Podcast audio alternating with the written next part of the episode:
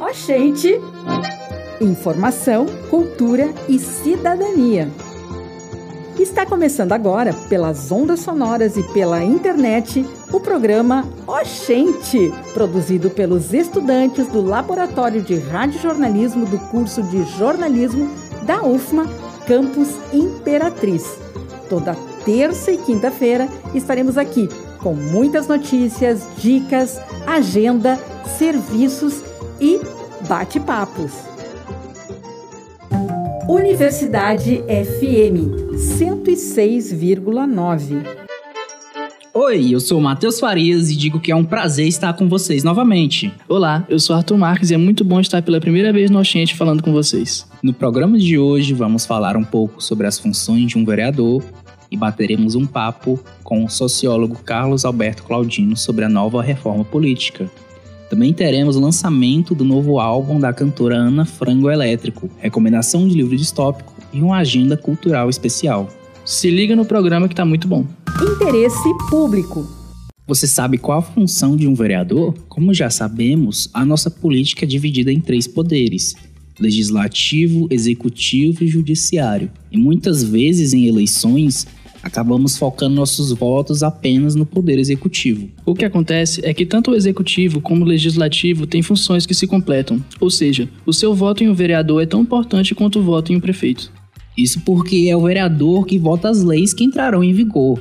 O mesmo que a Câmara faz, só que no âmbito municipal. As eleições para prefeito e vereador estão próximas, então já é bom saber de antemão da importância de pesquisar bem ambos os votos.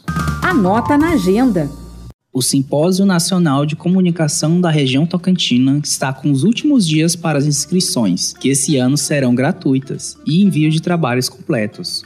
O prazo encerra amanhã, sexta-feira, dia 10 de novembro. Para quem não sabe, o Sincom é o evento da área da comunicação que ocorre anualmente na UFMA, campus de Imperatriz, no centro. O tema deste ano é Moda e Comunicação e vai ter palestras com convidados nacionais e internacionais. Entre eles, a jornalista da revista internacional de moda Vogue, Juliana Mesquita. Também terá mini-cursos, apresentação de trabalhos e mostra de produtos. Vale lembrar que a divulgação dos trabalhos aprovados será em 20 de novembro. O Sincom será realizado de 5 a 8 de dezembro. Proseando! No cenário político do Brasil, complexo e difícil de se entender, é importante manter sempre em atenção nas movimentações realizadas pelos deputados responsáveis pela elaboração de projetos de lei que podem definir o futuro do país, se aprovados. Recentemente, o projeto de lei número 4438 de 2023 do relator Rubens Pereira Júnior do PT do Maranhão batizado de mini-reforma eleitoral, tem chamado a atenção dos especialistas e gerado polêmica por propor alterações nas regras de prestações de contas em partidos, candidaturas femininas, dentre outros. Para comentar o assunto, convidamos o sociólogo político e professor da Universidade Federal Maranhão do Campus de Imperatriz, Carlos Alberto Claudino. Seja bem-vindo, professor. Você poderia iniciar esse bate-papo contextualizando para nós e para nossos ouvintes as principais medidas dessa reforma? O PL 4438-23, eu tenho, assim, da minha avaliação, que ele é resultado de um, de um processo mais longo, inclusive do próprio formato conservador e meio patriarcal do, do próprio Congresso brasileiro. Para a gente ter uma ideia, por exemplo, no, na Câmara Federal, só 17% do, dos parlamentares são mulheres e no Senado 16%, um número muito pequeno. E a própria estrutura histórico-social do Brasil mostra que esses políticos mais conservadores eles conseguem se manter no poder durante muito tempo. A gente pode pegar alguns exemplos, o Espírito de Alami em Santa Catarina, aí você pega o Colo de Melo no Alagoas, o Jade Barbalho no, no, no Pará, os Cunha Lima na Paraíba, a própria estrutura do PSDB em São Paulo, né, o Ceará. Então você tem um, um, um modelo político partidário montado em cima desse sistema mais patriarcal, mais conservador, né, e, e, e bem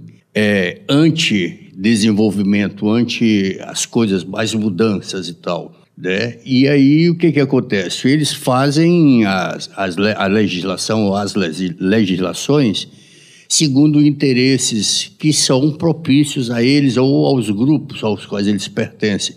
Aí a gente pode pensar o próprio Centrão, que é um, um bloco de parlamentares, senadores e deputados, que ele se adequa ao governo de plantão. Né? No governo passado, do, no, no, Bolsonaro, eles estavam com o Bolsonaro. Agora, com o Lula, eles estão com o Lula, já estão fazendo as pontes, já estão com o Ministério dos Esportes, um monte de coisa dentro do governo. Então, nós temos no Brasil esse jogo político né, que atende a esses interesses. Né? Ele não tem muita preocupação em atender as demandas da própria população como um todo, a diversidade da, da, da nossa população, as questões mais específicas, como questão de opções sexuais, gênero, idoso, a, a, os aspectos da diversidade cultural também, essas demandas mais específicas de setores da população, elas ficam subsumidas dentro desse processo maior, que é encampado e organizado por esses políticos mais conservadores que estão no poder há muito tempo.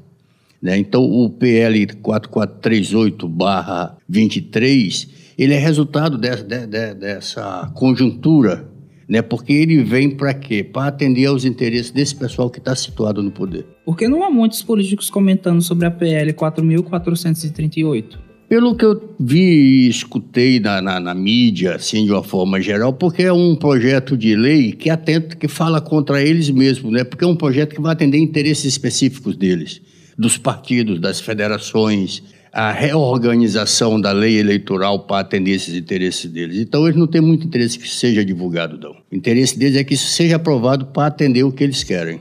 O que muda para os eleitores caso esse projeto de lei entre em vigor? Aí nós temos algumas alterações que são importantes. Por exemplo, os prazos para as federações ficam de seis meses, o perdão de, de, de ilícitos cometidos pelos partidos no processo eleitoral, né? a questão da facilitação do, do, dos meios de prestação de conta, a simplificação da prestação de conta dos partidos, que é o dinheiro público do fundo eleitoral e outros fundos. Né? Você tem, por exemplo, também para estar dentro desse desse mini, essa mini reforma eleitoral, a questão de gênero, a questão da, da cota das mulheres, que aí eles estão querendo dentro, se não me engano, passa é, ela sendo vice, conta como se ela fosse candidata, né? Porque pela lei que está colocada hoje, ela tem que ser candidata. Se não for candidata, não conta. Na, reforma eleitoral que estão fazendo, ela como vice contaria. Né? A não punição, por exemplo, um partido está em uma federação, ele comete um delito, e aí o delito só quem vai pagar ele dentro da federação, os outros partidos não seriam atingidos. Quer dizer, é uma série de, de, de, de medidas que buscam de uma certa forma, é, escamotear a legislação que está em vigor, né, alterá-la para atender esses interesses. E o eleitorado no Brasil, ele vai muito no voto pessoal, né, no indivíduo, no fulano tal. Né, mas para a gente votando, alterando essas questões todinhas aí, a gente vai facilitar a vida dele no exercício dessas coisas, né? e vamos prejudicar a, a, o atendimento de certas demandas da nossa população. Por exemplo, a questão dos esportes hoje, a questão da educação está complicada, a questão da saúde, né, que são demandas mais importantes do que você abonar ou, ou você passar, passar mão em, em delitos cometidos por crimes ou por partidos ou federações né, ou por candidatos individualmente no processo eleitoral. Mas isso para eles é mais importante do que as outras demandas que estão sendo colocadas. Então a gente, como eleitor, tem que tomar cuidado com essas questões. Obrigado pela participação, professor. Teria algo mais que você gostaria de complementar sobre o tema? Assim, não é, é a questão da atenção nossa como eleitor para essas questões. E hoje, com essa reforma, essa mini reforma eleitoral, que inclusive está parada no Senado, né, que o Senado não votou, né, é, ver como é que a gente faz para evitar que essas coisas aconteçam, né? Próximo ano nós temos uma eleição, essa mini reforma já não se aplica mais para o próximo ano, porque não foi sancionada até dia 6. Né? É uma questão mais de esclarecimento para a população, para o eleitor em especial, né? para ele começar a olhar mais para as pessoas em que ele está votando, ou melhor, para os partidos em que ele está votando. Nós conversamos com o sociólogo e professor da UFMA Imperatriz, Carlos Alberto Claudino. Entre livros. Imagine uma realidade alternativa em que o Brasil é controlado por um governo militar ditatorial que busca acabar com o pensamento crítico. Esse é o enredo do livro A Nova Ordem, de Bernardo Kucinski. A obra se passa em uma época futurista, onde um grupo chamado de Nova Ordem chega ao poder e toma diversas medidas que acabam com a liberdade dos cidadãos. Privatizações, venda de recursos naturais para o exterior e a extinção das universidades e dos ministérios são algumas delas. O autor busca apresentar o que poderia se tornar o nosso país se a extrema-direita se apropriasse do poder novamente como em O Conto da Aya, da americana Margaret Atwood. Kuczynski faz o uso de elementos reais da política de sua nação para a criação da obra. Histórias musicais. Depois do aclamado Little Electric Chicken Heart, Ana Frango Elétrico lançou em 20 de outubro o seu novo disco, Me Chama de Gato Que Eu Sou Sua. A artista de 25 anos é um dos destaques da nova cena nacional de música alternativa por suas composições excentricamente íntimas e o passeio pela identidade sonora de diferentes períodos da música popular brasileira. Em Me Chama de Gato Que Eu Sou Sua, Ana aborda experiências de relacionamentos queer em canções groovadas que soam como um revival das músicas de artistas nacionais da década de 1980, de Tim Maia a Cassiano. Para isso, Ana mescla o uso de instrumentos de metal e bass synths, criando sua balada dançante e deprimente. O primeiro single lançado para a divulgação do projeto e escolhido para abrir a obra é exemplo perfeito do que acabamos de tentar descrever para vocês. Por isso, fiquem com a canção Electric Fish.